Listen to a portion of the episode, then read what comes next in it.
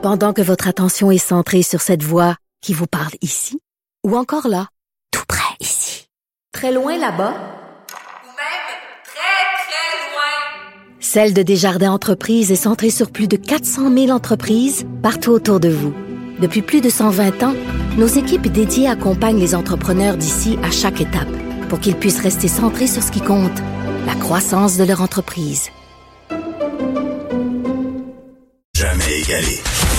Vous écoutez Martino. Cube, Cube Radio.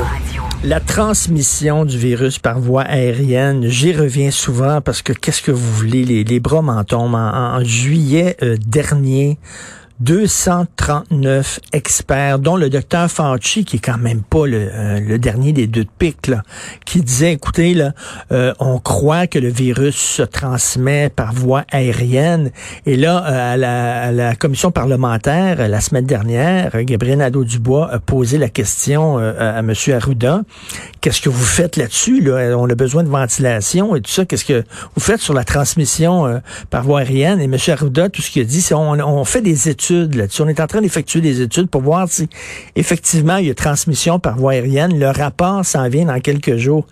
T'as minute, le rapport s'en vient dans quelques jours. Ça fait cinq mois que les experts disent qu'il y a un problème avec la transmission aérienne, puis on n'est pas, on n'est pas en, en, période d'urgence, que c'est ça, faire des études, euh, puis on, déposer un rapport. J'en reviens pas. Moi, les bras m'en tombent. Je, je, vais en discuter avec Mme Caroline Duchesne, titulaire de la chaire de recherche du Canada sur les bioaérosols à l'Université Laval. Bonjour, Mme Duchesne. Oui, bonjour. Est-ce qu'il y a un consensus scientifique? Là? Bon, il y a quelques mois, il y a des gens qui, la, la fameuse lettre de, de scientifiques, on, on, ils disaient, il n'y a pas encore de consensus scientifique, mais les preuves sont tellement probantes qu'on devrait appliquer le principe de précaution et euh, faire en sorte comme si, agir, se comporter comme si c'était effectivement une vérité scientifique, la transmission par aérosol. Euh, cinq mois plus tard, est-ce qu'il y a un consensus dans le milieu scientifique? Mais la science des bioaérosols a un peu souffert dans tout ça. Pour faire une histoire courte, euh, j'étais co-signataire de cette lettre-là, d'ailleurs. Okay. Euh, J'y ai réfléchi un petit peu avant de signer, simplement parce que j'avais l'impression aussi que le, le, le, le monde scientifique était peut-être pas prêt, parce que c'est un domaine de recherche qui est relativement mal compris, qui est pas très exploité non plus. Là. Il y a un intérêt à ce moment-là qui, qui est complètement explosif. Euh, puis nous, comme spécialistes des bioaérosols, c'est certain qu'on se disait que même s'il n'y a pas de preuves hors de tout doute, c'est sans doute euh, un des parmi les modèles qui est appliqué pour expliquer la transmission dans certaines situations, le modèle des aérosols, à tout le moins à champ rapproché, là, je ne vous parle pas d'aérosols à plusieurs mm -hmm. kilomètres de distance, ça, ça, ça fitait avec les modèles d'observer. En laboratoire, le problème, c'est que nous, par exemple, on a participé à plusieurs campagnes d'échantillonnage. D'ailleurs, je pense qu'au Québec, on est les seuls à l'avoir fait, l'échantillonnage auprès des patients, tout ça pour essayer de comprendre. Mais les gens qui comprennent pas cette science-là ont beaucoup de difficultés à voir les, les, les problèmes, les écueils associés à l'interprétation des résultats, par exemple. Quand on échantillonne l'air, on endommage les particules. Tout le monde dit, ah, oh, le virus n'est pas vivant dans l'air, donc c'est pas important, etc. Fait qu'il y a un énorme travail de, de, de sensibilisation et d'éducation qui a dû être fait. Puis les, les, les deux auteurs principaux de la lettre, le. Milton et Morasco ont fait un travail colossal d'expliquer aux médecins, entre autres les médecins spécialisés dans les maladies infectieuses, pour eux, les bioaérosols, c'est le modèle de la tuberculose. C'est là que ça s'arrête. C'est okay. nécessairement des maladies transmises à très longue distance par des petits, petits aérosols. Cependant, euh, comme spécialiste de bioaérosols, on sait très bien que ça peut être beaucoup plus compliqué que ça. Puis là, ça devient difficile de faire comme la distinction entre les gouttelettes, les aérosols. Tout le monde se sont chicané autour de ces termes-là en disant non, non, c'est pas des aérosols, c'est des gouttelettes. Alors, de, de juste d'éduquer, de transmettre le message, ce que j'en sais présentement à date d'aujourd'hui, c'est que les scientifiques auxquels on s'adresse maintenant comprennent, maintenant trouvent que les évidences sont suffisantes pour être capables d'exclure cette voie de transmission-là, puis peut-être même la mettre en avant de plusieurs autres voies, comme les surfaces, par exemple. Quand c'était au début, c'était clair que c'était les oui. surfaces. Maintenant, il n'y a aucune preuve des surfaces. Fait que là, on commence à dire, bon, les surfaces sont pas importantes. Mais c'est drôle parce qu'on a appliqué les méthodes de prévention de surface sans même avoir de preuve que les surfaces étaient impliquées. Alors que là, la transmission par aérosol, c'est beaucoup plus probant que les surfaces. Mm -hmm. Tout à fait, oui. Les surfaces, même qu'il y, y, a comme à ma connaissance, une seule étude qui démontre la transmission par contact d'une surface contaminée. C'est genre quelqu'un qui a touché un bouton d'ascenseur qui s'était mouché. Oui. Une affaire vraiment bizarre, là, mais et donc il n'y a vraiment pas. Mais, mais c'est correct aussi d'appliquer les surfaces parce que dans l'inconnu, on, on, on, a comme euh, abordé cette maladie-là comme les maladies, disons, euh, respiratoires habituelles, dont les surfaces sont souvent quelque chose d'important. Donc le principe de précaution, là, pour ceux qui ne connaissent pas, c'est Mhm. quoi Ça veut dire que bon, euh, dans les situations d'urgence, il faut pas attendre un consensus scientifique Mhm. lorsqu'on a suffisamment de de- d'études qui, qui tendent toujours à, à, à pointer la- la- la- la- le même problème. Lorsque bon, lorsque les, les, les, les preuves commencent à être assez probantes, on n'a pas besoin de consensus scientifique pour agir. C'est ça le principe de précaution. Je pense même que le principe de précaution s'applique quand il n'y a pas de preuves. En l'absence de preuves, on peut appliquer des méthodes de prévention qui couvriraient plus large afin de peut-être s'assurer de, mettons, avoir euh, un angle mort de plus de couverts, par exemple. En ce moment, je pense plus qu'on est dans le principe de précaution. Je pense qu'on commence à accumuler suffisamment d'évidence. Euh, C'est-à-dire, euh, maintenant, il y a des laboratoires qui... euh, La méthode de culture du virus, là, je pourrais vous en parler pendant une semaine, si vous êtes patient, là, mais la méthode de culture du virus, là, c'est une méthode qui est très peu sensible. Ce virus-là, par exemple, les échantillons humains qui sont cultivables doivent être extrêmement concentrés. C'est clair qu'autour d'un patient, quand on échantillonne euh, des centaines de virus, on a de la difficulté à le faire pousser. Il y a des équipes qui commencent à développer des méthodes alternatives à la culture pour montrer que le virus il survit à ce passage-là dans l'air. Mais en même temps, cette littérature-là, malheureusement, il faut être quand même, euh, je vous dirais, éduqué pour comprendre. Je ne vous parle pas d'éducation générale, mais éduqué dans ce domaine-là pour comprendre les, les, les, les, fins détails des, des, des méthodes d'analyse de l'air. Donc, puisque c'est quelque chose qui était très peu exploité, comme au Canada, on est un des seuls laboratoires qui se spécialise uniquement là-dedans. Ben, c'est certain que quelqu'un de, de dans une autre science lit un article comme celui-là, va peut-être dire ben non, c'est pas ça, ou le virus n'est pas vivant, donc c'est pas concluant. Fait que ça, ça, il y a eu beaucoup de travail d'éducation, à mon avis, à faire dans ce domaine d'expertise-là pour que les gens finissent par se dire, OK, ben là, peut-être qu'il y a quelque chose qui se passe.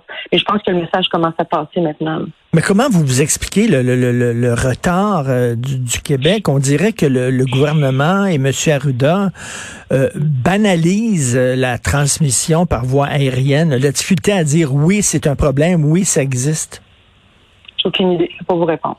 Je sais okay. pas. Mais non, mais vraiment, c'est, je veux pas personnaliser, là, je veux pas partir un, un combat contre mm. M. Arruda lui-même, mais des fois, je me demande, est-ce qu'il est-ce qu'il est qu lit ce que les experts publient? Est-ce qu'il lit ce qui se fait ailleurs? Parce que là, on dit, on est en train de faire des études pour voir si ça se transmet effectivement par l'air. Est-ce que, est-ce que l'air du Québec est différent que l'air à travers non, le monde?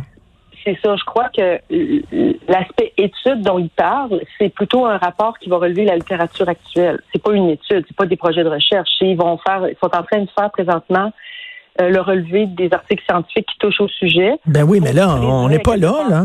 La situation est beaucoup ouais. plus urgente, là, me semble. Ouais. Là. Ça, je peux pas vous répondre. Écoutez, moi, je suis chercheur, là. Je suis pas, je suis pas au gouvernement. Fait que moi, je fais mes affaires. On, on publie, les scientifiques, on essaie de comprendre qu'est-ce qui se passe. On a publié récemment un article de revue euh, qui a été publié il y a à peu près un mois et demi avec une médecin de Montréal, la docteur Sophie Zagne, où on relève justement les évidences de transmission aérosol. Comment ces articles-là cheminent au niveau de, de, de, de des décideurs, des scientifiques. J'imagine que ça dépend de plein de choses. Ils ont plein d'autres choses aussi à mettre dans leur balance. Je peux pas juger de, de mmh. comment ce sujet-là a été euh, abordé par rapport aux autres non, mais, En tout cas, pour moi, ça me paraît l'angle mort là, du, du, gouvernement et de la, la, la santé publique, la, la, ventilation. Bon, là, il y a des gens, euh, entre autres, Jean-Philippe Morin, qui est un ingénieur mécanique chargé de cours à Polytechnique, qui dit euh, les experts recommandent l'ajout de purificateurs d'air portatifs mmh. à filtre HEPA dans les salles de classe. Donc, mmh. euh, ici, on dirait au Québec, tout ce qu'on dit, c'est non, non, ouvrez les fenêtres, ça va régler le problème.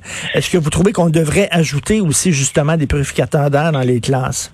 Je, les purificateurs d'air, entre autres, moi je suis un comité au ministère de la Santé avec les dentistes, entre autres, c'est quelque chose qu'on a proposé aux dentistes au début, début de la pandémie. Il faut ah. se dire que dans des classes, là, c'est pas des choses faciles à appliquer. Puis je pense que c'est peut-être pour ça que c'est pas comme encouragé à, la, à, à large échelle. C'est-à-dire, imaginez-vous, vous avez un purificateur d'air dans une petite pièce avec un patient, mettons, vous êtes un dentiste, il y a une seule personne sur une chaise, euh, votre ventilation, par exemple, n'est pas suffisante, donc vous vous, vous, achetez un appareil comme celui-là. Vous connaissez votre source, c'est la, source potentielle, pardon, c'est peut-être le patient, peut-être certaines interventions. C'est relativement facile à déployer. On le met à côté de la personne, la pièce est petite, on est hmm. capable de, savoir le nombre. Imaginez une classe, là, bon, c'est grand, il y a, je sais pas, 25 personnes. imagine, moi, à mon avis, puis je suis pas du tout spécialiste, je suis pas hmm. ingénieur, mais moi, je pense qu'il faudrait modéliser à quelque part chaque situation, puis ça devient complexe. C'est pour ça que je pense que ce qui est mis de l'avant, c'est beaucoup de ventiler avec un apport d'air extérieur pour diluer les contaminants.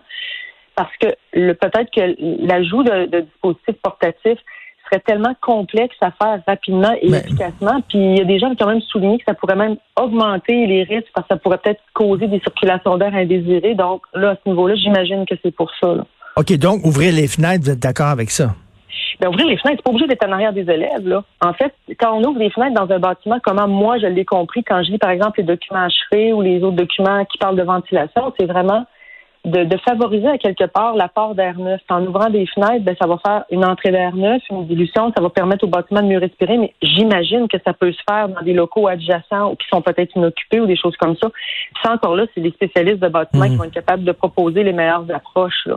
Mais je pense pas que les dispositifs euh, euh, autonomes, là, dans, dans le cas des classes, tout comme dans le cas de, je le verrais très bien, par exemple, dans tout ce qui est pièce, une salle d'attente, des choses comme ça, peut-être, mais dans des classes, j'imagine, ça va être beaucoup plus compliqué à déployer. Euh, là, bon, ouvrir les fenêtres, euh, je dis pas que les purificateurs d'air, c'est une solution miracle, mais il y a beaucoup d'experts qui disent on devrait, on me semble, dans, dans, une situation comme celle que nous traversons, on met toutes les chances de notre bord, comme on mm-hmm. dit, là. Ça, ça, ça, peut pas vraiment... Et là, je vois, euh, bon, la fondation euh, Jasmer Roy qui ramasse de l'argent puis pour euh, payer justement des purificateurs d'air, puis on lui, on, leur, on lui dit non, non, merci, on n'en a pas besoin. On, jette nos choux gras, là. Ça, la meilleure approche, moi, je pense, c'est celle qu'on a utilisée dans les hôpitaux. Moi, je suis à l'UCPQ. Puis, quand la COVID est arrivée, les, euh, gestionnaires ont transformé des, des chambres d'hôpital qui étaient habituellement aucunement ventilées mécaniquement. C'est toute la ventilation naturelle, donc très peu de changement d'air. Ils ont installé des dispositifs qui tirent l'air de la pièce et qui jettent l'air dehors à quelque part ça, c'est pas ben, ben plus coûteux qu'un dispositif autonome de filtration, mais ça a en plus comme avantage d'assurer que la pièce devient comme en pression négative. Donc, non seulement on jette les contaminants dehors, mais en plus, on, évite que ces contaminants-là, quand on ouvre la porte, sortent par la porte puis s'en aillent, par exemple. Euh, moi, je vois très bien l'application de dispositifs comme ça, dans, par exemple, dans des chambres de patients, dans des CHSLD, dans des, peut-être même dans les salles de classe, parce que là, on n'a plus de problème de recirculation de l'air à l'intérieur. On jette mmh. l'air dehors. Là, le, à mon avis, le, le nœud du problème là, c'est le côté du chauffage puis de l'économie d'énergie qui est plus là pantoute. Mais là, je pense que vraiment, c'est quelque chose que si c'est appliqué, ben, il va falloir plus chauffer, entre autres. Et ça serait sans doute moins drastique que d'ouvrir des fenêtres proches du monde ou de, de gérer des, des, des unités de filtration portatives. Je pense que ça serait peut-être, d'après ce que je lis, là, en toute humilité, ça serait peut-être une solution intéressante. Vous parliez de transmission par, par, les surfaces. Je me souviens au début de la pandémie, j'étais allé dans une mm. librairie, puis dès que je prenais un livre, il y a quelqu'un qui arrivait puis qui, qui frottait le mm. livre avec une lingette et tout ça. On en rit mm. aujourd'hui, mais bon, à l'époque, on savait pas. Là, on pensait que ça, ça, ça, se transmettait par le par les surfaces. Puis c'est bien. Regardez, on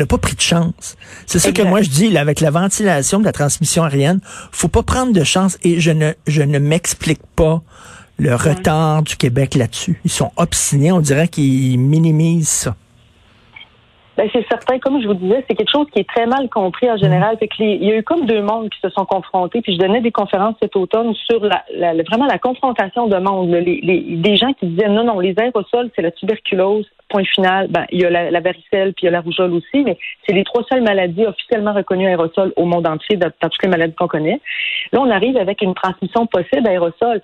C'est sûr que ça ne fait pas dans le même modèle, ça ne s'applique pas.